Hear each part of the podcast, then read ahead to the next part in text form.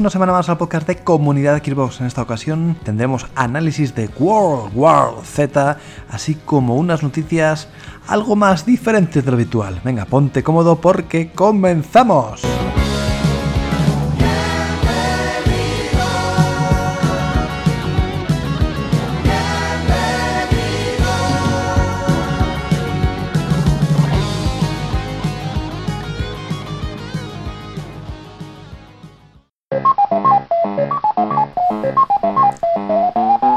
Pues fijaros cómo está el patio últimamente con todo el tema de festividades, de procesiones, de sacar muñecos y de eh, celebrarlo como uno quiera, que me encuentro solo ante el peligro. Me siento como el padre de Bella de la Bella y la Bestia, ¿sabéis quién os digo, no?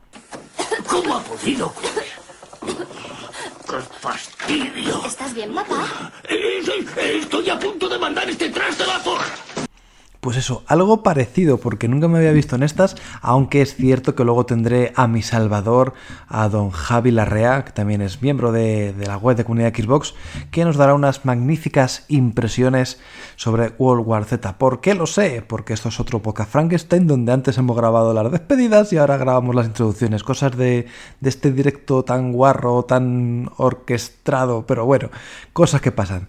Aún así, no quiero dejaros sin noticias, aunque este rollo monologuista yo solo frente al peligro, quiero de que tratemos los temas de actualidad, así que eh, no pierdo más tiempo, yo creo que vamos a dejar estas presentaciones, mini presentaciones donde estoy yo, y nos vamos ya directos corriendo a las noticias.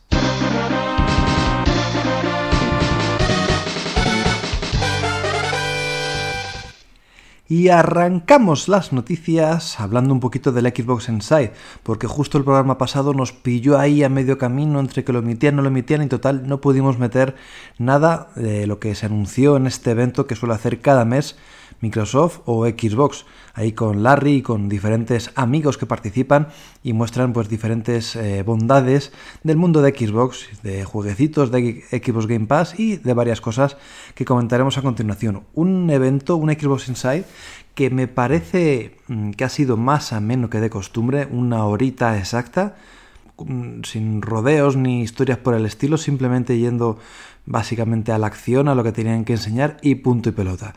Y bueno, ha habido un poco de cal y un poco de arena, ha habido noticias importantes, otras que se han desinflado bastante, también por culpa de cierta consola o ciertas especificaciones que han salido recientemente, justo justo ese mismo día se anunció, Max Cerny dijo las especificaciones o algunas de las cosillas que iba a tener PlayStation 5, Así que bueno, hizo ahí un poco de tapadillo.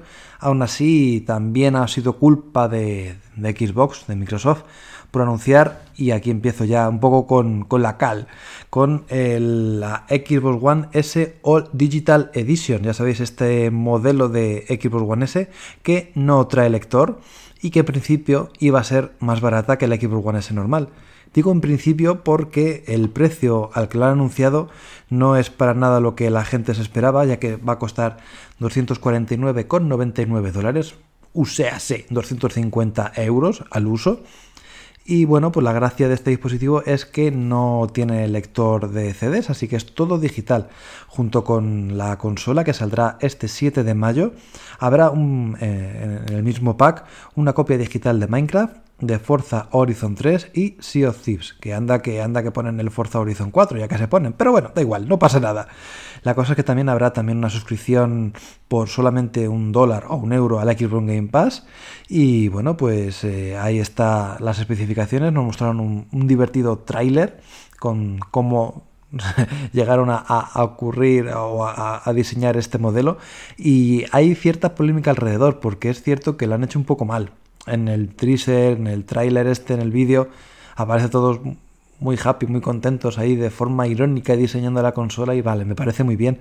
Pero es que, claro, la ironía roza con la realidad. Y es que la propia Xbox One S All Digital Edition trae dentro componentes del lector de la Xbox One S normal.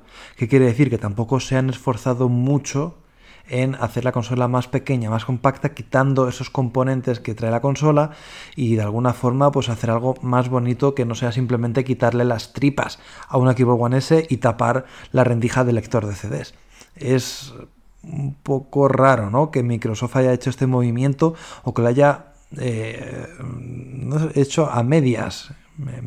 es una cosa que no entiendo y, y bueno, pues vamos a ver qué tal resulta. Yo creo que esto es más bien una especie como de prueba, ¿no? Globo sonda, a ver qué tal funciona todo este mercado digital o, por dónde van los caminos con el mercado digital y a ver si en la futura eh, remesa de, nueva generación de consolas, pues tenemos algo parecido.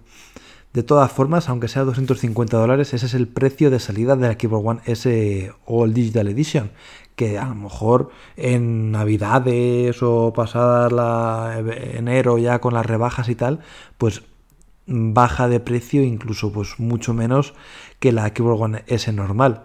No lo sé, vamos a ver cómo se desenvuelve todo el tema, a ver si al final es un batacazo o es una idea súper chula, genial y la gente le saca partido, ¿cómo no?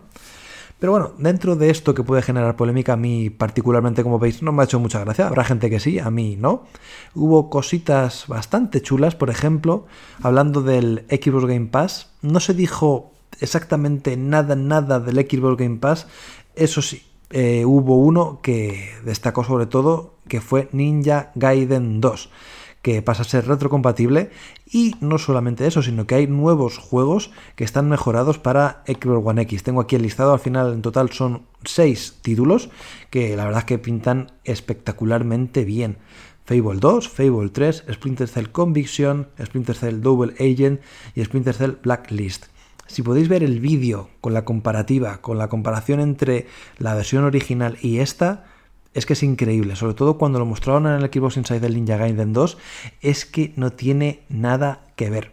Es particularmente bueno, se ve bonito, se ve, no iba a decir como la actual generación, no se ve como un, eh, ¿cómo se llama? Un Devil May Cry 5, ni mucho menos. Pero ostras, hay trabajo detrás. Y eso pues mola, porque ya no es jugar un juego que gráficamente se ha quedado desfasado de que sí, vale, pues juegas, pero te sangran los ojos. No, no, no llegas a ese momento ni, ni de coña, ¿no? Es que se ve muy, pero que muy bien. Y todo esto de forma gratuita. Es un parche que se aplica de forma gratuita al poseedor de una Xbox One X. Así que no sé qué estáis esperando si tenéis el juego para volver a disfrutarlo o volver a sufrir, depende del caso, porque es un juego bastante difícil. Y si no, bueno, pues ya hemos dicho, pues la saga de Ubisoft, del, de Sam Fisher, o el Fable 2, Fable 3, que tampoco son malos juegos haya cada uno, porque hay gente que yo sé que no le gusta, pero bueno, están para el disfrute del personal, gustos como colores. Y por último, ya el último anuncio gordo que se dijo en el Xbox Inside, al menos para mí, ah, hubo algún otro más, pero bueno, fue la, el Xbox Game Pass Ultimate, que es esta unificación del Xbox Game Pass y el Xbox Live Gold. Y bueno, pues eh, lo tenemos disponible para, para, para, para todos los usuarios. Estaba viendo, iba a llegar este año, pero no estoy viendo, no me acuerdo de la fecha exacta. Sé que es en el 2019 a un precio de 14,99 dólares que se traduce en 13 lereles, 13 euritos para nosotros, ¿vale chicos? Y bueno, está muy bien, porque yo sé de mucha gente que sí que tiene pues ambos servicios a la vez entonces poder aunar y que de alguna forma salga más barato tener la posibilidad del Gold más el Xbox Game Pass está muy bien. Yo creo que seguramente también en un futuro, no digo ahora cuando salga, o sí, quién sabe, saquen también ofertas muy interesantes que junten estos dos servicios y bueno, pues sea una forma de atraer a todo tipo de jugador.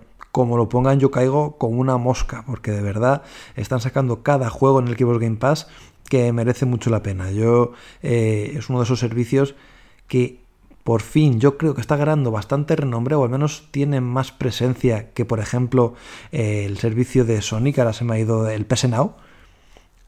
Tuvo su repercusión porque salió en España y todo eso, lo que queráis, pero yo creo que ya ha bajado un poquito el hype o la expectación por ese servicio, mientras que el Xbox Game Pass en Xbox sigue dando sus frutos. Es que no hay mes por no decir no hay semana, que no tengamos novedades, pero más novedades de preso eh, referente a juegos que entran, eh, a, anuncios que van a salir recientemente. Todo el mundo está expectante de ver qué dicen en la cuenta de, Twitter de Xbox Game Pass. En fin, que hay muchas cosas y todos nos gustan. De momento esperamos que siga así con, con ese ritmo porque de verdad que están haciendo un trabajo de 10. Y saltamos del Xbox para meternos en otra noticia, también muy importante, un buen gesto por parte de Ubisoft, que parece que apoyarán la restauración de la Catedral de Notre Dame. Ya sabéis que la semana pasada, o cuando estéis escuchando esto, a lo mejor ya han pasado dos semanas, o más incluso, pues hubo ese gran incendio en el techo de la catedral parisina que asoló casi casi por completo toda su estructura. Eh, no solamente eso, sino asoló también los corazones de los franceses y del resto del mundo que veía casi casi en directo cómo ardía uno de los iconos de Francia. Y bueno, pues Ubisoft, ya sabéis que es esta distribuidora eh, y desarrolladora francesa, evidentemente quería sumarse al apoyo de la causa y parece que va a donar 500.000 machacantes, 500.000 dólares que de verdad van a venir muy bien a la restauración de dicha catedral. Aparte de esto, parece ser, bueno, ya sabéis que hicieron Assassin's Creed Unity basado en la Revolución Francesa y hubo una gran reconstrucción de la famosa catedral. Pues bien, parece que todo el trabajo de investigación que tuvo lugar, que, que estuvieron pero durante muchos meses recabando información sobre cómo era la catedral y de hecho en el juego podéis ver una recreación muy muy fiel a la auténtica, pues parece que todo ese trabajo de investigación también va a ser donado. A ver, no creo que les haga falta a los, a los restauradores de la catedral, pero bueno, siempre es bienvenido una ayuda extra y si de alguna manera eh, Ubisoft puede ayudar eh, pues eh, con algún dibujo, algún boceto, diseño tridimensional de cómo era la catedral, pues bienvenido sea, ¿no? Yo creo que es una buena causa y que pues deberían recibirlo con los brazos abiertos, igual que los 500.000 euros que van a donar. Y bueno, aparte de esto, y hablando de Assassin's Creed Unity, que sepáis que el juego en PC va a ser gratis, aunque el plazo para descargarlo finaliza el día 25 de abril. Así que bueno, pues todo aquel que quiera presenciar pues la catedral parisina en su esplendor o como era antes más bien y quiera darse un garbeo lo puede hacer de manera virtual en PC. Ya sabéis, así que descargarlo chicos y daros un voltio a ver qué os parecía e incluso pues eh, de alguna forma pues eh, rememorar eh, o elogiar todo el arte que tenía la catedral y que esperemos que en un futuro, en estos 4 o 5 años que van a tardar en reconstruirla, pues consigan de nuevo, ¿no? Que siempre es bonito ver estas cosas reconstruidas y brillando con luz propia. Venga, va, pues ya la última noticia acabo, ¿eh? Que no penséis que esto va a ser un monólogo aburrido. Yo sé que mi voz es plana y aburre hasta las piedras, pero ¿qué es lo que hay? Luego ya viene Javi Larrea y anima un poco el cotarro, ¿eh? Vamos a la última, y es que los amantes de Kingdom Hearts 3 que se quejaba o nos quejábamos de que el nivel de dificultad no era muy allá, pues que sepan que a partir del próximo día 23 de abril, o sea, sé, cuando estéis escuchando el podcast, ya estará disponible, estará el Critical Mode, este modo tan esperado por los fans o por los amigos de lo difícil, que pues hará pues la experiencia de Kingdom Hearts 3 pues un auténtico desafío. ¿No queríais juegos difíciles? ¿No queríais ahí cosas chungas? Pues no solo digáis un japonés, porque a los japoneses se les va la pinza mucho. Y ahora a ver quién tiene los huevecillos de pasarse el Kingdom Hearts 3 en ese Critical Mode. Porque por lo oído por eh, Albert, en anteriores entregas sí que se notaba mogollón. O sea, el nivel de dificultad alto era mm, demencialmente demencial de darte un par de toques y estás muerto. Así que vas a tener que sudar de todo. Sangre, lágrimas, el propio sudor revenido para poder pasarte el juego en esa dificultad. Pero bueno, yo creo que es un más un desafío y para los fans puros y duros que quieran sacar todo el máximo partido a Kingdom Hearts 3. Así que bueno, pues vamos a esperar a ver qué tal pinta por cierto, creo que lo he visto por ahí, lo tengo que ver por aquí, creo que sale de forma gratuita, evidentemente. Así que bueno, todo el mundo que tenga el juego va a poder disfrutarlo sin poner un solo duro de su bolsillo. ¿eh? Y por cierto, también aparte de este parche que añade esta dificultad extra, que sepáis que Nomura habló en una entrevista con, con el medio Dual Shockers y reveló que Kingdom Hearts 3 recibirá un gran DLC de la historia para finales del 2019. Así que bueno, son eh, alegrías que vienen por dos, vienen dobles. Vamos a ver ese DLC de la historia, si es algún tipo de final alternativo o simplemente meten algún mundo extra para expandir un poco la, narrativa, la historia de, de, Kingdom Hearts 3. Pero bueno, sea lo que sea, yo creo que puede venir muy bien y a los fans pues, del juego seguramente les encante esta noticia. Así que con esto, con este nivel de dificultad extra de Kingdom Hearts 3, terminamos las noticias, pero ahora viene lo bueno, lo bueno del podcast, que es ese análisis de World War Z y unas despedidas que puede que os guste porque hay debatillo de ese con salseo que, que mola, que mola tener. Así que nada, no pierdo más tiempo y vamos ya directos a ese análisis de World War Z.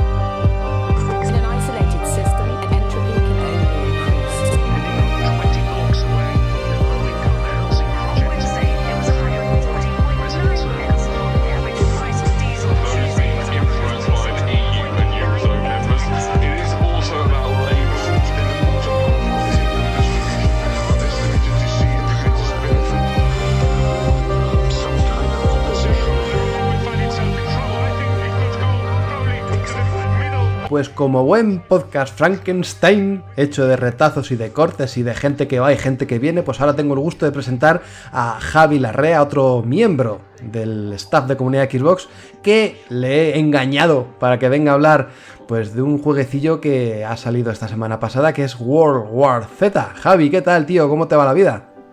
Muy bien, muy bien. Encantado de estar aquí, ya lo sabes, a mí me encanta venirme a las, a las redes de los internetes a hablar por la radio esta radio Frankenstein tan maravillosa. Es lo bonito que tiene, ¿no? Que puedes cortar y pegar. Estos, e, estos, directos falsos que, bueno, pues sientan de maravilla para poder un poco apañar estas cosas y que al final llegue algo potable al oyente. ¿Qué quieres que te diga? Yo hay que. No es por tirar flores ni por ganarme un poco más el pan, pero de calidad ya sabes que siempre va sobrado. Bueno, bueno, bueno, bueno. esos peloteos, esos peloteos. Hay que pelotear al jefe. bueno, lo dicho, que nada, que vienes aquí a hablarnos de World War Z, esta última propuesta de zombies, que no sé si al final resulta ser un juego bueno o se queda en ese cajón de los juegos triple B que al final juegas un ratito y ala hay otra cosa mariposa. Cuéntanos.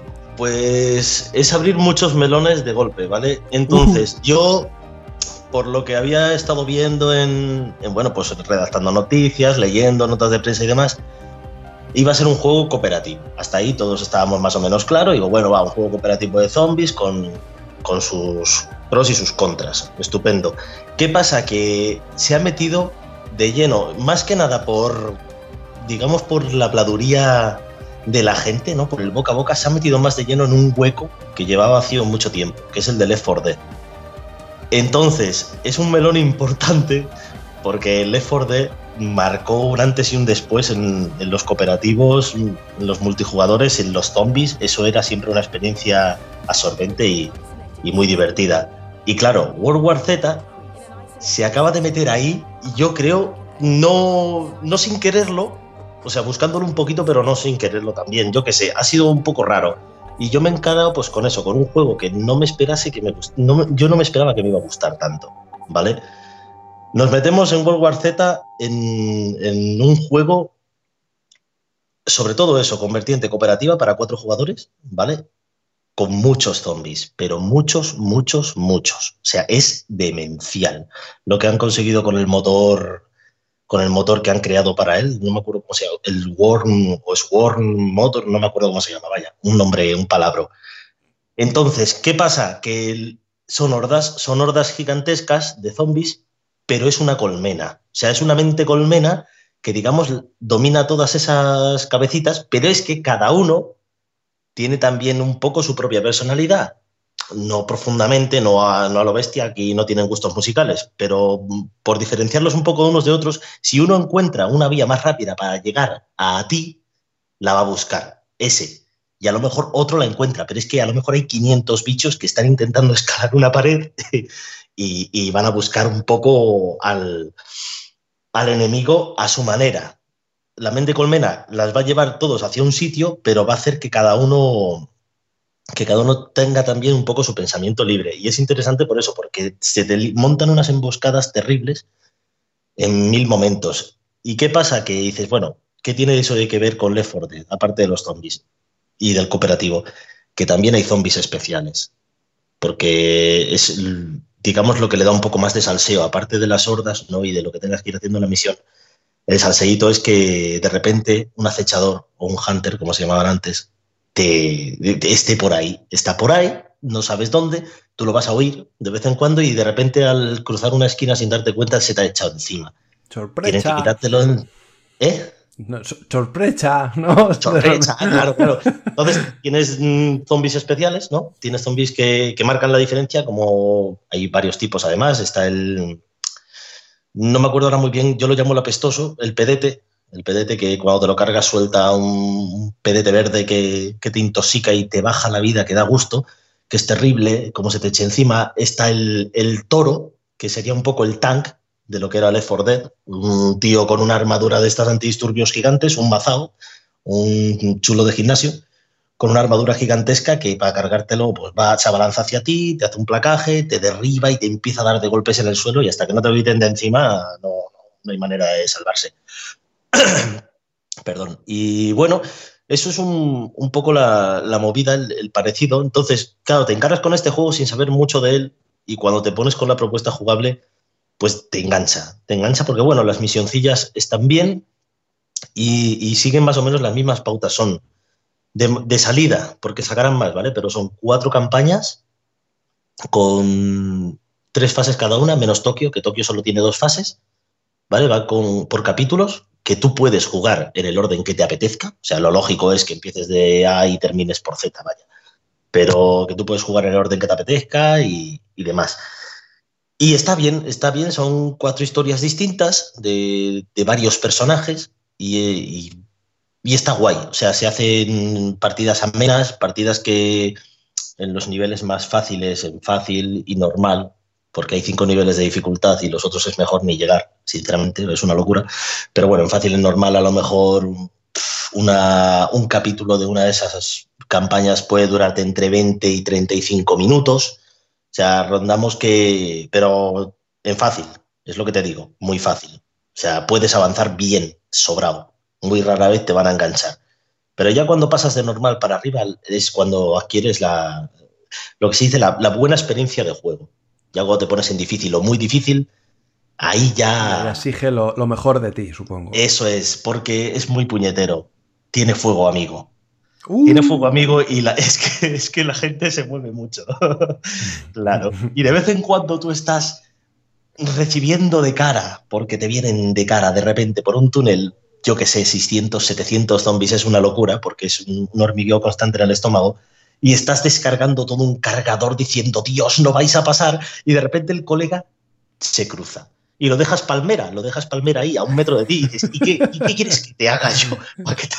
mala suerte, no, mala suerte. Entonces te exige en los niveles, sobre todo es eso, en los niveles de dificultad que, que deberías de jugar, en difícil, muy difícil o demencial, te exige precisión. O sea, precisión en una, en una situación completamente anárquica y descontrolada porque se va de madre como se te vaya de madre que empiecen a venir hordas, se va muy de madre y no sabes ya ni dónde meterte. Te pueden llegar a correr muy fácilmente. Entonces, claro, una bala perdida a la cabeza del compañero puede ser, vamos, puedes darle la vuelta a la partida en un segundo. Entonces te exige esa precisión, ese temple y, claro, esa sangre fría para cuando vaya a cruzarse alguno dejar de disparar y, y mucha cooperación, mucha cooperación.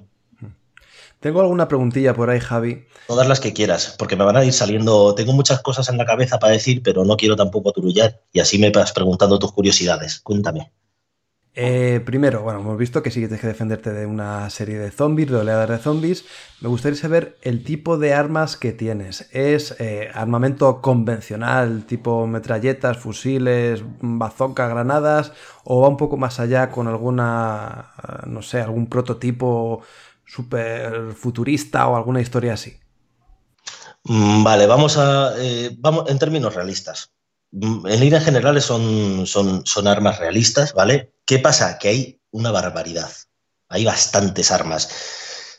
Y tienes pistolas, tienes eh, o sea, tiene, vamos a empezar, a ver, que me, que me cuadre yo.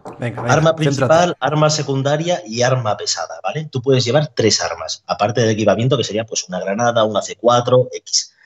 Eh, pero tienes tres clases de armas. En las secundarias, normalmente son pistolas, eh, a la, eh, microametralladoras o pistolas ametralladoras. Tienes también recortadas de dos cañones, muy guays que la verdad que son muy satisfactorias. Luego pasas a las armas principales que tienes pues desde escopetas de corredera automáticas, fusiles de asalto, eh, fusiles de caza, subfusiles, ballestas. es que no me cuadra, por ejemplo, eso. Si vienen 500 zombies, ¿cómo vas a matar a 500 zombies a base de ballestazos? No sé, como hay algo que, no, me encaja bien. Claro, ahí viene un poco el, la ballesta es un arma trampa, ¿vale? Porque te dices, sí, es una ballesta, ¿dónde vas con una ballesta contra tantos zombies? No, es que es una ballesta con, con saetas explosivas. vamos ah, amigo. Aquí lo que tú quieres es saltar muchas cosas por los aires y la ballesta te lo va a permitir. Es, digamos, es como la ballesta del, del Gears of War, ¿vale? Ya está, es una ballesta con saetas explosivas. Y tú, pues, le das a un zombie, se le pincha y explota. Es una explosión no muy grande, pero claro, a lo mejor te llevas 5 o 6, 10, depende de cómo venga la burbujita, mm. pero claro, entonces es lo que te digo. Y luego en armamento pesado son armas que, encuentras por ahí y, van pues ametralladoras pesadas grandes, un lanzacohetes, eh, una motosierra, un lanzagranadas, entonces, todo este tipo de cosas son, tienen la munición limitada. Esa munición no la puedes recargar en una caja de suministros. Entonces, claro, cuando te viene una ola grande y tienes un lanzacohetes y tienes solo un pepino para lanzar, tienes que elegir bien el momento de cuándo usarlo. Cuando se está montonando mucha, mucha peña en, una valla, pues lanzas eso y te llevas a lo mejor a 150 o 200 por los aires. Es una, Madre mía. claro. Entonces, ¿qué pasa? Que es que no se queda, no sé si seguir, sí, voy a seguir un poquito con lo de las armas antes de que me haga la siguiente pregunta. ¿Por qué? Hemos dicho que es muy similar a Left 4 Dead en muchos sentidos, pero mm, lo que tiene también es que es, tiene parte de RPG, ¿vale? Entonces, tú las armas, cuanto más las uses, vas subiéndolas de experiencia. Y esas armas, al subirlas de experiencia, vas desbloqueando partes como para ponerle un silenciador, para ponerle una mira o una empuñadura que te dé mejor manejo. Tienes personalización de armas, por un lado. Y también tienes personalización de personajes, por otro lado, de clases de personaje. Entonces, ese componente RPG hace que sea súper rejugable, porque quieras tener más, mejorar el personaje. Hay mejoras impresionantes, hay mejoras que vienen súper guay, pero claro, son carillas y, y, tienes que tener un nivel, un señor nivel. Sí, sí, que da la opción. Y, bueno, supongo que cuando acabas una partida, por ejemplo, te matan o lo que sea, eh, ¿se queda eh, ese armamento extra o esa, eh, esa personalización para futuras partidas o empiezas de cero? No, no, no, eso ya se queda a ti, eso se queda en tu perfil y ya está. O sea, tú vas subiendo los niveles de las armas y, vas subiendo los niveles de las clases. Yo, por ejemplo, he estado, he estado jugando con la clase de, de pistolero, por decirlo así. Hay de demolición, hay bastantes clases con unos árboles enormes, o sea, tienes para desbloquear ahí para aburrirte y cada uno pues tiene un poco sus atractivos. En el caso mío, por ejemplo, llegué a una, tienes una de las mejoras activas que hay, o sea, pasivas, que es que detectas a 20 metros, te marca en rojo donde hay un zombie especial, un acechador, un gritón, entonces mm, ayuda mucho porque lo ve todo el grupo. Es un poco el susurro o algo así se llamaba. Eh, hay otras mejoras que, pues, como todo, la recarga más rápida, que salgas, porque tú las partidas las empiezas normalmente con una pistola, con un silenciador, porque el ruido es súper importante, ¿vale? Empiezas con una pistola con un silenciador y normalmente un subfusil o algo así. Pero hay mejoras que te hacen empezar pues con un rifle de caza, que hace que tú pases bloqueando y para salir un poquito más chetado durante la partida. Que salgas con un botiquín, que salgas con dos granadas, cosas así.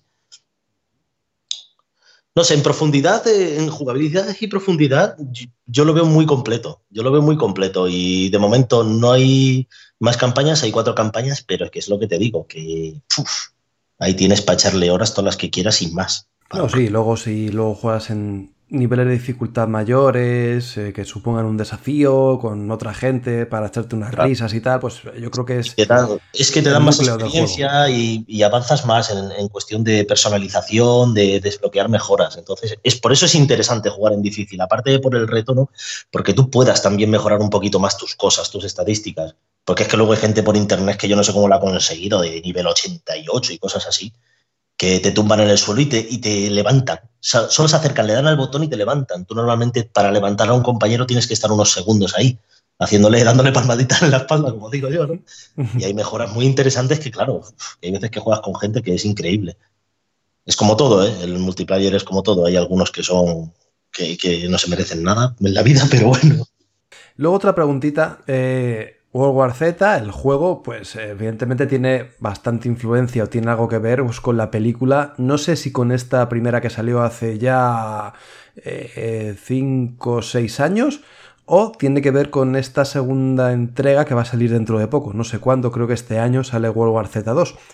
No sé si eh, hay algún tipo de hilo narrativo en el juego. Eh, pues no sé, que nos diga un poquito por dónde va a ir la película o, que tenga un, argumento sólido o si hay algún tipo de licencia, no sé, que salga por ejemplo Brad Pitt, que es el protagonista de la primera y segunda película. ¿Nos has visto algún tipo de relación? Mm, de momento, cero guiños, de momento cero, cero huevos de Pascua. Eh, ¿Qué pasa? Que World War Z que lo estábamos hablando antes, se basa en una novela, ¿no? De un señor, un señor que ahora ya no me acuerdo el nombre, es lo que tiene mi cabeza. se, basa, se basa en una novela y en esa novela pues se basa una película. Esta gente de Saber Interactive le gustaba mucho, la película le gustaba mucho la idea de hacer un motor para, para crear una mente colmena de zombies que, que se liase la madaja ahí de maneras incontrolables y, le gustó, simplemente pidieron los derechos para hacer un juego basado en World War Z, pero no tiene nada que ver con la historia de, la película de Brad Pitt y supongo, me supongo, porque claro, la segunda no la hemos visto, pero me supongo que tampoco tenga que ver. Tiene sus propias historias. Lo interesante de World War Z, de este juego, es que cada campaña tiene sus personajes, ¿vale? Tiene un cuatro, cuatro, sí, tiene, cada campaña tiene cuatro personajes a escoger con su propia historia de trasfondo, que tú luego puedes desbloquear y ver eh, a modo de, mini cómics o mini viñetas, puedes conocer la historia de cada uno de ellos. Pero World War Z se basa en eso, en, esa infección que, arrasa medio mundo, o, más del 90% del mundo, y que, se, que te da los puntos de vista en diferentes escenarios. Tienes en Nueva York, en Moscú, tienes en, ahí, en Jerusalén, que me, que me sorprendió. ¿Por qué? Jerusalén, pero bueno. Eh, sí, no, la primera película sí que tiene claro, claro, tiene localización allí en Israel, ¿eh? Claro, tiene una, una, localización en Israel y supongo que pues, es lo que más les llamó la atención, ¿no? el, tipo de localizaciones. Pero luego el juego en sí, cada campaña tiene su historia, ¿vale? Su historia única y, está guay, está bien. La verdad es que, hombre, a nivel narrativo no te esperes un Final Fantasy. No, entiendes. Ellos tienen sus conversaciones, ellos tienen sus cositas y ya está. Pero bueno, las misiones son curiosas, hay veces que se te aprieta mucho el culo en, los objetivos, eh, tienes que rescatar a cierta persona para poder ir a, cierto laboratorio, para poder hacer tal cosa. Entonces, cada historia tiene su trasfondo y cada campaña pues tiene, tiene su mini historia sobre, el, sobre la epidemia. Vaya. Mm. La de Japón, por cierto, es una pasada. A mí la de Tokio me ha encantado. Eso iba a decir también, iba a ser ya la siguiente pregunta. Es, no sé si hay ciertos objetivos o hay variedad de objetivos, o es más bien un tower defense donde aguantar los envites de los zombies y ya está. Pero bueno, por lo que me estás diciendo sí que hay varios objetivos, ¿no? Yo, te voy a decir una cosa, ojalá fuese un tower defense. ¿Ah, Toda regla. Ojalá fuese, pues sí, porque es que hay veces que me cago en todo. O sea, hay, hay veces que tienes que, o oh no, ahora tienes que ir allí para activar eso, pero te ponen un crono porque tienes que ir a activar lo otro porque si no salta otra vez esa llave. Entonces, eso, subiendo y bajando escaleras mientras... Hay, hay, hay misiones que están muy curradas, hay misiones que están muy curradas. Hombre, esto es como todo, no es un roguelike. Si fuese un roguelike ya sería para flipar en colores. Pero en tema de misiones, tú sabes, si la has jugado una o dos veces, ya sabes dónde van a estar, más o menos. ¿Vale? O sea, tiene cierta variación, pero más o menos sabes lo que tienes que hacer y cómo van a estar ubicados. Pero claro, hay que hacerlo. Hay que hacerlo. Cuando se te meten varias hordas y se te, te, sale el señor, el, no me acuerdo ahora cómo se llama, el que canta, como lo llamo yo, el que canta que tiene un megáfono y empieza a gritar por el megáfono el colega, ¿sabes? Y empiezan a venir zombies y tú tienes que ir hasta aquella llave y ya el colega lo han tumbado y es un, está bien. O sea, los objetivos en sí no es que sean ultra, hiper, mega complejos, pero están, está, digamos, bien empacado. Es, es una experiencia completa que, que claro, que gracias a los zombies pues se complica bastante. Y ya la última pregunta y casi casi podemos terminar con el análisis. No sé si en cooperativo la dificultad aumenta o justo lo contrario. Eh, se hace todo más, más llano, más ameno. Es que, por ejemplo, Cuphead sí que cuando juegas en cooperativo eh, los jefes son más difíciles de vencer, tienen más vida y no sé si aquí en este World War Z pasa algo por el estilo, de que salen más zombies o bueno, o simplemente pues, eh, se reparten los zombies entre los dos y es un periplo más ameno. ¿Cómo lo has visto, Javi? Bueno, eh, es difícil. es, bastante difícil.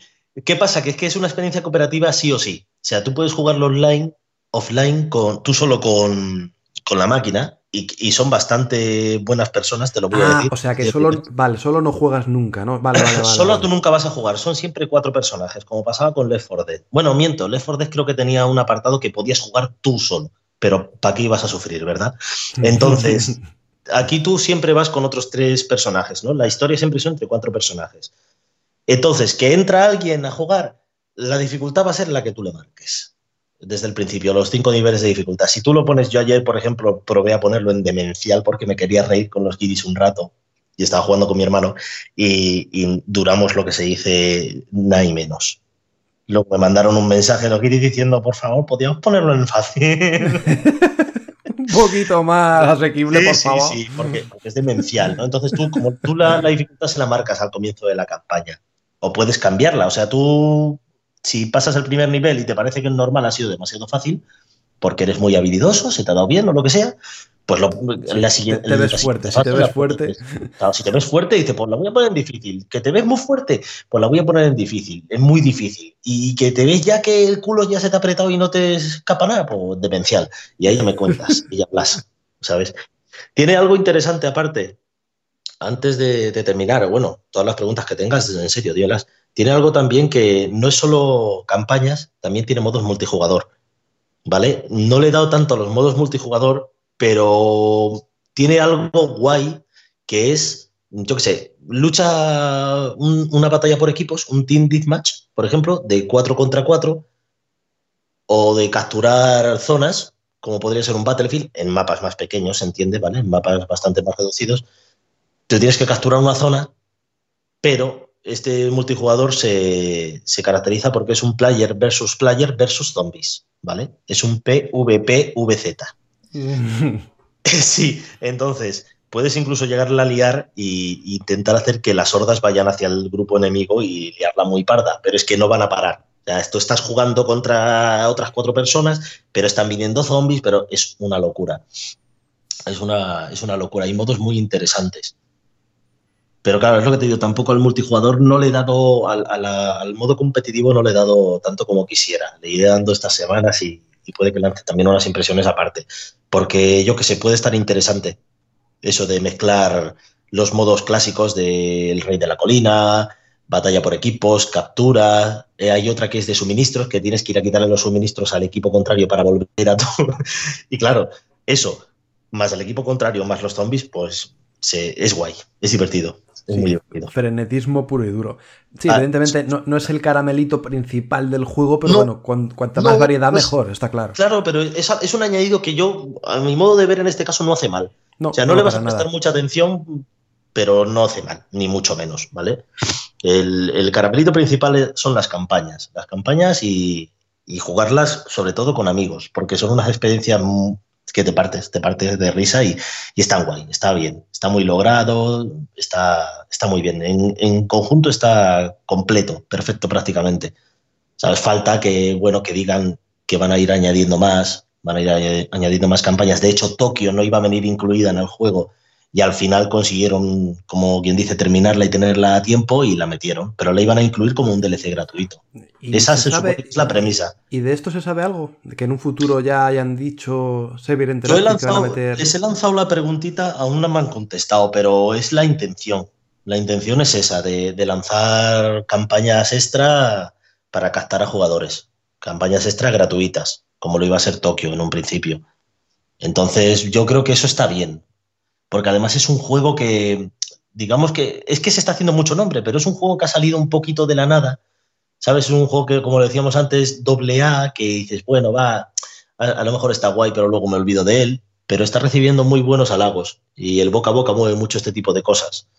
Y encima es un juego que sale a 40 euros. A precio reducido es un caramelito que, que yo creo que todo amante de los zombies o incluso amantes de la novela de este señor, Max, creo que se llamaba, y de la película. Eh, Max Brooks, efectivamente, sí. Max Brooks, bueno, pues eso, que es un caramelito que por 40 eurillos, 39,90, pues yo creo que más de uno va a picar y lo va a disfrutar, te lo aseguro. 34,99 en algunas tiendas, que estoy viéndolo aquí en, en Google, pues, así que ha bajado un poquito más. Blanco y en sí, botella. Sí, sí, sí, precio reducido, así que guay. No, si te gustan los zombies, te gustó Left 4 Dead, se está llevando un poquito el, el aplomo de Left 4 Dead. Es, es, más, puedes buscar todo por internet, todas las reviews que quieras, aunque prefiero que busquéis la mía cuando la publique, pero vas, en serio, es, es la... Duele un poco porque las comparaciones son odiosas, pero es, es un poquito eso. Es el vacío que ha dejado Left 4 Dead, este lo está llenando con creces y está gustando. En lugar de en primera persona, en tercera, pero está gustando. Muy bien, pues todavía Hoy domingo no se ha publicado el análisis, no sé cuándo será, pero no sé si tienes ya, Javi, alguna nota o algún número por la cabeza para ponerle a este World War Z. Sí, sí lo tengo. Sí lo tengo va a estar por el 8 fácil. Bien, vale. Porque no he, hecho, no he, hecho, la media, pero vamos, va a quedar sí, por ahí. Más o menos por ahí. Oh, okay. Eh, es lo que te digo, porque hay, hay momentos que no puedes valorar solo un aspecto, ¿no? Y, y, en completo, en conjunto, está muy, muy bien. Está muy logrado. Lo que te digo, gráficamente te puedes fijar un poquito en algunos detalles y la verdad es que resulta muy, muy impresionante cuando ves tanto bicho moviéndose. Eso sí, yo jugándolo en una, en una One S he sufrido alguna ralentización pero te estoy hablando de que a lo mejor había mil bichos en pantalla. Ya me está pareciendo a mí raro que no sufriese ralentizaciones. Sí, pero en normal. One X va muy flama, va bien, va perfecto. Y no sé, hay, hay detallitos y asperezas que limar, como todo, ¿no? Pero yo creo que lo han hecho muy bien. Y ya te digo, un 8, un 8 se come. Un 8 se come un, un buen recomendado, la verdad. Perfecto, pues vamos a quedarnos con esas palabras, con ese buen recomendado de Javi a este World War Z. Y nosotros no perdemos más tiempo, vamos a dejar aquí el análisis, vamos a dejar los zombies eh, que hacen colmenas y suben modo escalera y, y, y hacen emboscadas los malditos para ir de lleno a los lanzamientos.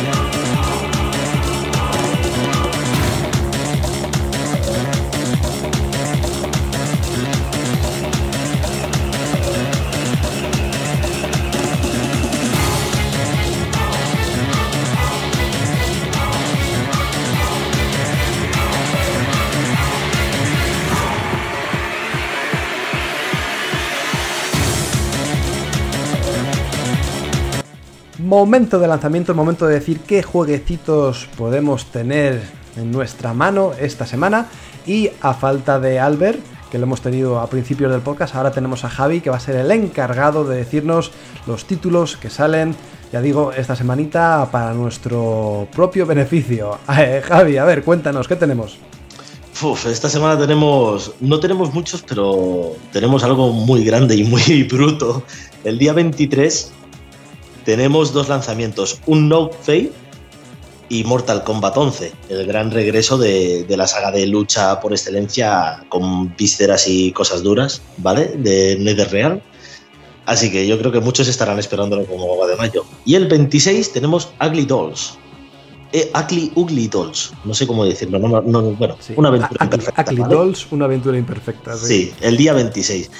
Y el tema de los retrocompatibles, se ha añadido uno a la lista que es Ninja Gaiden 2, que también viene ya mejorado para One X, uno de esos clásicos hack and slash ultra difíciles de, en, el que se te exige una precisión loca, pero también se han mejorado juegazos, como son los Fable y, algunos Splinter Cell, Double Agent, eh, Conviction y Blacklist, si no recordamos mal. Yes. Que yo creo que tenemos para jugar, vamos, calidad ante todo. Eh, pues sí, estoy viendo el Unknown Fate, lo estoy analizando yo precisamente estos días y ya os puedo decir que lo podéis obviar de la lista, ¿eh? para eso vamos a dejarlo ahí. oye, que para gustos colores y hay para todo, vaya. No, sí, sí, eso sí, es verdad. Sí, a quien le gusten los Walking Simulator en raros, bizarros, con una historia mm, surrealista, pues a, lo mejor le gusta. Me acaba de llamar a mí la atención Walking ¡No jodas! pues nada, pues dejamos aquí los lanzamientos, poquitos pero bastante interesantes, y nos vamos de lleno a las despedidas.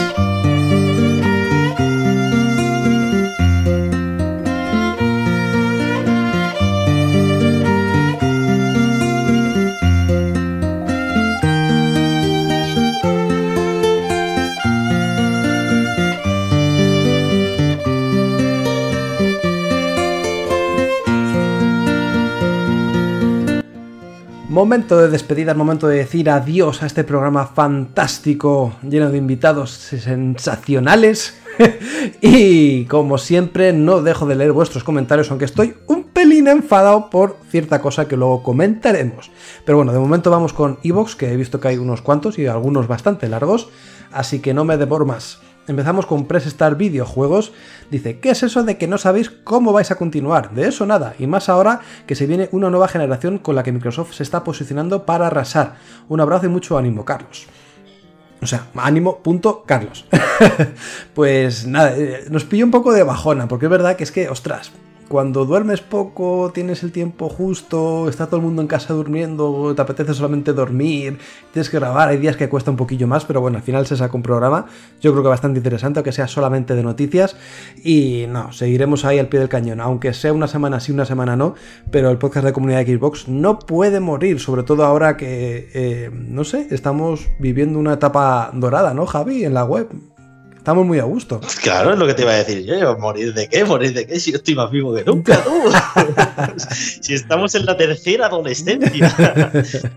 pues se agradecen mogollón esos comentarios de ánimo y se agradece muchísimo que comentéis. Simplemente comentar o que preguntéis. Todo lo que. Es que todo eso lo agradecemos un montón. Además que lo leemos siempre. Vamos, que a tope estamos a tope en la web y, vamos a estar a tope. Nosotros vivimos de los likes y de los comentarios que nos dejáis. ¿eh? El día que no comentáis nada, nosotros no comemos. Entonces necesitamos nutrirnos con vuestros comentarios. Por ejemplo. Vale, yo, sigo, comiendo, yo sigo comiendo, pero sí, necesitamos nutrirnos, por favor, comentadnos, que nos gusta mucho hablar. También tenemos a Pipita Best. Dice: Muchas gracias por el programa y que paséis unas buenas vacaciones de Semana Santa. Pues en eso estamos, disfrutando de la Semana Santa y estos días festivos. Mac Max. Gracias siempre chicos por el esfuerzo. No debe ser fácil conciliar el podcast. A mí no me hacen falta disculpas porque os saltéis alguna semana. Se entiende. Estaremos ahí. Team Melenas. Abrazo y ánimo. Ah, me habéis picado con lo de Cuphead. Lo tengo bastante avanzado, pero es un desquicie de cuidado. Puede llegar a sacar tu peor ser interior. Lo retomaré e intentaremos respirar antes de lanzar el mando a tomar viento. Buen programa y gracias de nuevo.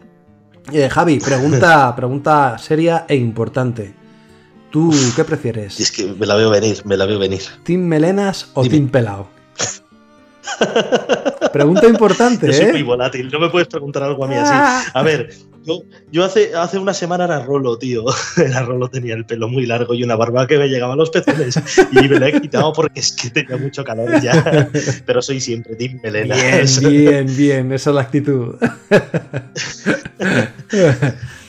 Pues nada, dejamos a Mac más que se siga peleando con el Cuphead y seguimos con Odín. Comenta, gracias por el programa. Hace medio año que me uní al mundo Xbox y estoy gratamente sorprendido. Tengo un par de dudas sobre el Game Pass. Aprovechando la oferta de un euro por tres meses, ya tengo a reventar el disco duro de la consola a unas sabiendas de que es imposible que juegue a todo lo descargado. Me pudo la emoción. Es la Diógenes. Dice que le pudo la emoción. Yo creo que a todo el mundo le ha pasado esto, ¿eh? Sí, sí, es la, es la Diógenes. Es decir, ostras, yo Todo, quiero todo esto. para mí, todo para mí. Todo, todo, Diógenes. Dice, pero vamos a las cuestiones, que me voy por las ramas. Cuando se me acabe el plazo de suscripción contratada, en este caso de tres meses, los juegos que me he descargado seguirán instalados en mi consola, ¿cierto? Y cuando vuelva a contratar el servicio, esos juegos y sus partidas salvadas se mantienen. Mi otra bueno, vamos a responder a esto. Eh, contesta tú, Javi. Sí y sí, los juegos se mantienen en tu consola instalados y las partidas también. No puedes jugar a ellos, evidentemente, porque no estás suscrito. Pero una vez que te vuelvas a suscribir, ahí siguen. A mí me ha pasado, vaya. Y tiene otra duda, es si tienes un juego instalado del Game Pass que lo retiran, ¿este se deshabilita o puedes seguir jugando aunque ya lo hayan retirado del Pass? Muchas gracias compañeros, un saludo. No, no, si en, si en este caso retiran un juego del Game Pass, por lo que sea, ya te saltará la, la tienda para que lo compres.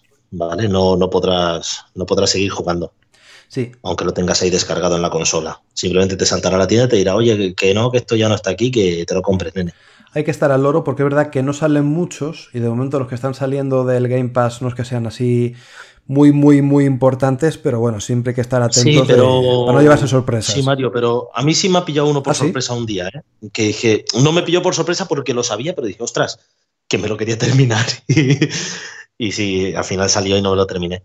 Y bueno, ya no lo compré, pero vamos, que es lo que te digo, que te sacará a la tienda. Le das al juego y te dice, oye, que no tienes este juego, mira si lo quieres que comprar. Ya saques el taco de billetes y, la Saca, saca. saca la pasta. Rafael Salcedo, físico versus digital. Yo soy un defensor del juego físico, pero he de decir que a día de hoy tengo más juegos digitales que físicos, sin darme prácticamente ni cuenta. No creo que el formato físico desaparezca, por lo menos a corto o medio plazo, pero sí creo que cada vez será una opción para unos pocos. Al final dependerá de las grandes compañías y de los propios consumidores. En mi caso, compraré los juegos físicos que tenga especial interés en tenerlos así y los demás digitales. ¡Qué grandes sois! Javi, ¿qué te parece este... Muchas este- gracias, Rafa. Qué grande tú también. ¿Qué te parece este debate o este Eh, dilema entre físico versus digital? No sé si tú eres más de tenerlos en la estantería eh, de tu casa o en la estantería de, virtual de tu consola. Sí, no, a ver, yo soy, yo soy, digamos, ya un jugador clásico, ya empiezo a estar viejo, ¿no? Como tú. Ya estamos. Lo siento, ya pero estamos. eh, también está, ya está- No, ya está, no, somos de. Yo soy del 86, tampoco soy tan viejo. Eh, Yo también, o sea, los dos somos de la misma quinta. Claro, tengo juegos físicos y me gustan mucho los juegos físicos, pero sí que es cierto que la facilidad que te da lo digital no te la da nada. Yo desde el sofá digo, "Fo, ahora me quiero levantar yo a poner el disco del Monster Hunter World. Es que me lo descargo en el Game Pass, tío, y no me levanto a meter el disco. Entonces, eso, eso es así, eso es así. Yo creo que, que van a convivir. Yo sigo pensando que van a convivir el físico y el digital. Lo que pasa que el físico yo creo que va a tirar pues, a la tendencia de ediciones coleccionistas, ediciones con algo que llame la atención, que, con algo que, que digamos, es que es- esto es una movida. Eh, eh, se me abre otro melón en la cabeza y estoy mal. No puedes sacarme un juego digital a 70 euros y en físico a 70 euros, porque no vale lo mismo publicar un juego en disco con su caja, con sus cosas, que un juego en digital, que es, eso, es una descarga. O sea, evidentemente el estudio no se va a ganar esos 70 euros. Vamos a empezar a hablar en plata. Pero claro, yo creo que van a convivir y que van a mantenerse ahí los físicos con ediciones coleccionistas y demás, con cosas atractivas para que tú compres, para tener en la estantería, pero que el digital desde luego se va a llevar la palma, siempre. Es que es, la facilidad de comprar y ya. No te tienes ni que mover. Porque hay gente, yo por ejemplo no tengo ninguna tienda especializada de videojuegos aquí cerca. Al menos que exista un ermitaño aquí en la montaña, en la Sierra de Gata, que los venda, yo me tendría que ir o a Cáceres o a Plasencia, por ejemplo. Entonces, me voy a desplazar yo una hora para comprarme un disco que en realidad prácticamente todo se va a descargar de Internet, pues normalmente no merece la pena. Solo compro un poquito, pues lo que dice Rafa, lo más especial, lo que más tal, y luego... Y, ahora se abre otro melón que ya lo debatiremos porque es muy largo, pero ya no es físico versus digital, ahora es físico versus digital versus streaming. Que ojo, que es muy diferente, porque ahora ya es que ni, ni, tienes la licencia comprada, o sea, es simplemente un alquiler que se queda ahí en el aire y ya está. Es una historia, es un ¿eh? alquiler que se queda en el aire, Mario, pero... Mm, a ver, tú ahora mismo, o yo, y no quiero meterte miedo, en serio, no llores, pero tú o yo, o miles de personas, miles de millones de zombies que existimos en este planeta, eh, compramos mucho digital. Yo tengo más de 300 juegos, sin contar los de Steam, que no quiero contarlos, no quiero llegar ahí. Eh, tengo muchos juegos. ¿Qué pasa si algún día Microsoft dice, ah, se me han quemado los servidores y yo cierro y me voy a las Bahamas a vivir la vida? Que no va a pasar, porque no va a pasar, pero eso todo lo perderíamos en realidad. A menos que lo tengas descargado tu consola, lo perderías. Entonces, bueno, un alquiler un streaming es lo que tú dices, un alquiler de un servicio, juegas y cuando ya no quieras jugar mal lo quitas Pero y ya al menos el digital tú lo puedes instalar o guardar en tu disco duro y ahí lo tienes. Claro, claro. Pero el streaming no, tú pagas X cantidad Y, cuando se acabe el servicio no tienes nada, pero nada de nada, ni, virtual, ni físico, ni historias. Pero te llevas la experiencia, que es lo bonito. No, me refiero, yo, yo le veo futuro, yo le veo futuro, pero un futuro complementario. Ojo, ahora ya no se compran tantas series como antes. Ahora también tienes Netflix, tienes HBO. Entonces es distinto. Ya el mercado va cambiando y, no sé, el tema del streaming, yo creo que, que sí que va a dar la vidilla a mucha gente que no quiera tener una consola, por ejemplo, o que esté todo el día para arriba y para abajo y no tenga algo, pues se lleva el ordenador y por streaming juega lo que le plazca y ya está. Y no necesitas un pepino de la Virgen para mover juegos porque va todo dependiendo a, de A lo mejor para el usuario ocasional que no se quiera complicar la vida. Pues como la gente que, ve Netflix, que tampoco quiere comprarse las series, ni ver los extras de las películas, ni historias así, dicen, mira, algo rápido, pim pam pum y ya está. Que, tío, que, que yo le regalaba a mi mujer Juego de Tronos en Blu-ray, una edición súper guapa, chula, y se la está viendo en el móvil porque es que es lo más cómodo. ¿Sabes? Que quieres ver algo de calidad, espérate, que la pongo aquí en la equipo y se ve guapota en la tele. Pero es lo que te digo, la comodidad normalmente gana un poco a sí, todo. prima antes que el Pero vamos, se van a mm. complementar, ¿eh? que yo es lo que te digo. Tanto físico, digital como streaming se van a complementar y hay servicios para todos. Yo lo veo así. Esperemos, esperemos que tengas razón y que podamos todavía optar por, por esas tres vertientes, cada uno la que más le plazca y ya está. Ojalá sin duda. Terminamos con otro comentario de Wolf, ya también un habitual entre estas líneas, en estas despedidas. Dice, gran programa. En cuanto a lo físico y digital, me considero coleccionista y amante de lo físico, pero no le hago ascos a lo digital, y tengo muchísimos juegos digitales en Xbox y PC en sus diversas plataformas. Por otro, con lo de la actualización de abril se me ha ocurrido una idea que sería muy guay de que implementasen. Sería guapo que si tú tienes un juego físico en inglés y te lo instalas para utilizarlo con la retrocompatibilidad, el archivo digital que se descarga fuese el de la región de tu consola. Es decir, por ejemplo, yo tengo KOTOR 2 en versión PAL UK en inglés, pero sería muy guay que, al instalarlo se me descargase la versión con idioma español. Así, en el caso de los juegos en físico, que solo la versión española tiene idioma en español, nos ahorraríamos pasar de la especulación que nos encontramos aquí eh, con algunos títulos y podríamos comprar en el mercado UK, que la mayoría de las ocasiones están mucho más barato. Pues esto pues pasa más o menos con lo que es el juego físico normal estándar. ¿no? Que yo, por ejemplo, yo soy muy de comprar en Zapbi y en Amazon UK y todo esto, que viene el juego en inglés, o al menos la portada, las instrucciones, bueno, instrucciones en inglés. Hmm. Y, sí que lo instalo y está en español completamente y tal. No sé si porque ya el juego viene de por sí también con idioma español o se descarga algún archivo en español, ¿no? Y sí, no sería mala opción que implementasen esta forma o esto, este parchecillo. Sí, no, es que, claro, es un, es un poco rizar el rizo. Yo ahí no he llegado. O sea, no tengo ahora mismo, que yo recuerde, no, no tengo ningún, ningún paluca para comprobarlo. Yo ahí no he llegado. Yo sé que sí, tú tienes un retrocompatible, pues meto Red Dead Redemption y se descarga en castellano. Con, con One, por ejemplo, tú puedes comprar en cualquier parte del mundo, porque Xbox One es región free y ya está. Y vienen todos los en todos los idiomas que salga el juego lo vas a tener.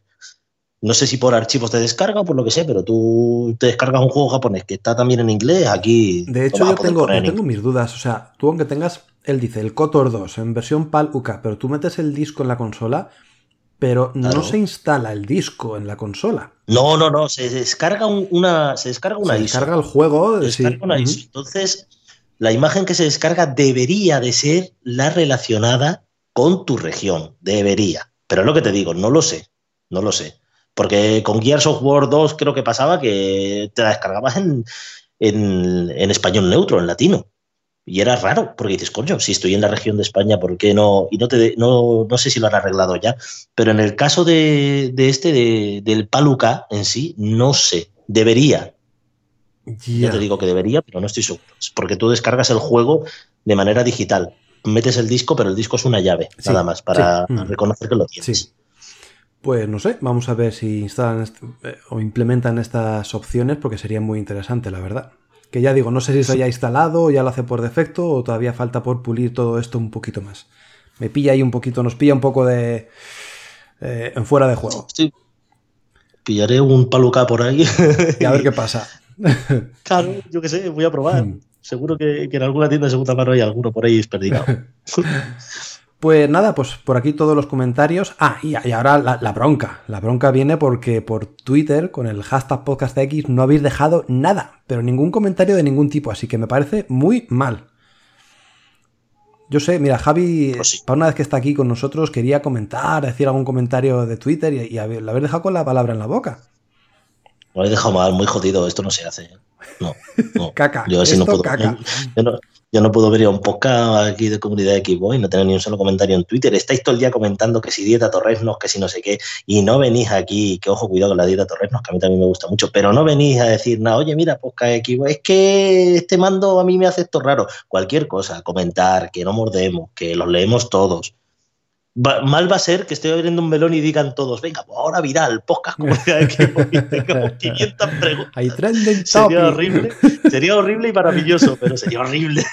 no, pero en serio, contestar, con, comentar sin problema, sin miedo, hombre. Aquí estamos para eso, para vosotros. Pues mientras escribís los caracteres, las palabritas para ese Twitter, nosotros vamos a nuestros minuticos de oro, que no sé, Javi, si tienes preparado alguna cosita, pero bueno, mientras te voy despidiendo pensando a ver qué puedes comentar en ese minuto off topic. Que muchas gracias, tío, por participar, por ese análisis de World War Z, que aunque, este, aunque no esté Brad Pitt protagonizando el juego, es una buena experiencia, entre comillas, Left 4 Dead. Y nada, pues un placer tenerte por aquí y poder haber pasado pues una orilla más o menos contigo a los mandos del podcast el placer ha sido mío. Ya sabéis que a mí esto de la radio me, gusta más que, a un niño un caramelo. Y nada, pues el, minutito de oro no sabría qué dedicárselo porque sinceramente el problema es que con el trabajo durante la semana poco, poco puedo hacer. Pero bueno, quería, quería aconsejar que estéis pendientes de muchas de las noticias que salen en la web sobre todo de desarrollos más independientes, porque hay auténticas joyas y, mucha gente las desconoce, ¿no? Entonces, normalmente nosotros intentamos moverlo bien todo por redes sociales para que lo veáis, pero, pero que hay muchas que se quedan en el tintero. Y quería recomendar que un juego, no recuerdo ahora cuándo iba a salir, creo que ya no le falta mucho, que se llama Odalus de Dark Hole, que yo, bueno, yo lo tengo en Steam, pero también lo, lo cogeré en, One cuando salga. Es un, es un, como si fuese un Castlevania clásico, ¿vale? De niveles, súper chulo, con un pixelar de la, de la Virgen y una banda sonora bastante guapa de un estudio pequeñito que se llama Joy Masher, que están haciendo otro, mm, digamos, que va a homenajear un poco al contra clásico, Mm, que ya no me acuerdo, Blazing, Blazing, sí, sí, a Blazing no sé qué, ahora no me acuerdo, mierda, no me acuerdo del nombre. Pero bueno, Joy Masher, si buscáis ese estudio, que son dos personas, ya está, son portugueses o brasileños, no recuerdo bien. Eh, Odalus, con dos L's, vais a encontrar las referencias de. Ah, Blazing Chrome se llama el, contra que están haciendo, muy guapo también. Y creo que también saldrá en, en One, si todo va bien. Así que nada, eso, mi minutito de oro lo quería dedicar un poco a los independientes que andan por ahí desperdigados haciendo maravillas. Perfecto, pues ahí queda ese homenaje al juego indie que siempre viene bien de vez en cuando desengrasarse un poco, ¿no? Después de tanta propuesta AAA, pues ir a algo más sencillo, una experiencia más eh, cortita, pero igual de interesante o incluso más que algunos triples A.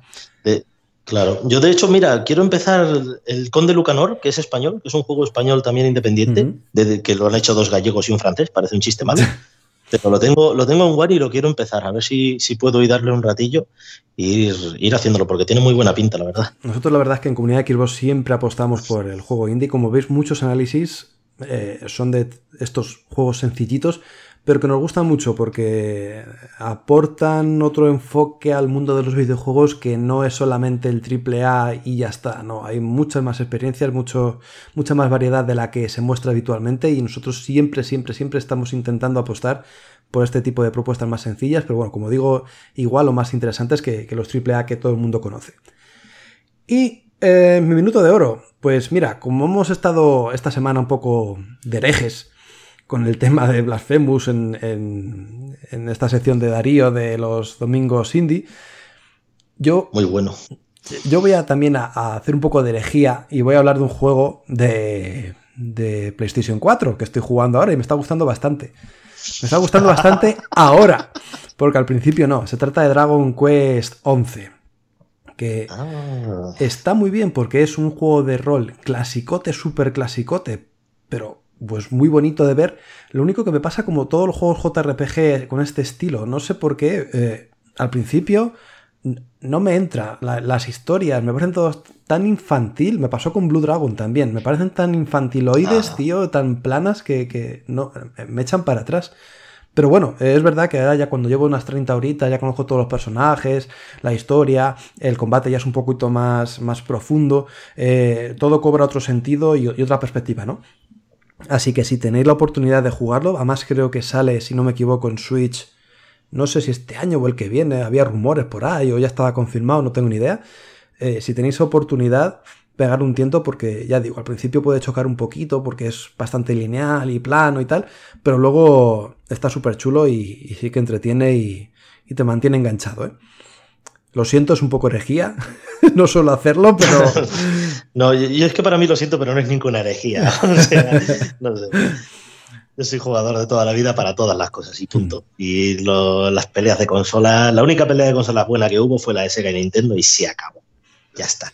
Pues mira, pues podía haber recomendado eso. Me leí hace poco el Console Wars, que es un libro que te explica toda la oh. historia de, de, cómo surgió Nintendo y Sega y el pique que había entre ellas que es alucinante el libro, ¿eh? si tenéis oportunidad de, leerlo. No te habla de ningún juego en general, sino de cómo evolucionó la industria y estas dos grandes compañías y los piques y las estrategias de marketing que tenían era acojonante todo. Y, sí, es verdad, había unos, unos enfrentamientos, unas luchas, pero brutales. Se hacían la, la zancadilla las unas a las otras, pero cada mes era increíble. Entonces nada, pues aquí están las recomendaciones. Lo dicho, muchas gracias por estar ahí, por leernos, por escucharnos, por estar semana tras semana. Y si todo va bien y os portáis bien y nos dais muchos likes y muchos comentarios, seguramente haya un podcast el próximo martes. Así que nada, sed buenos, portaros muy bien y nos oímos la próxima semana. Chao, chao. Adiós.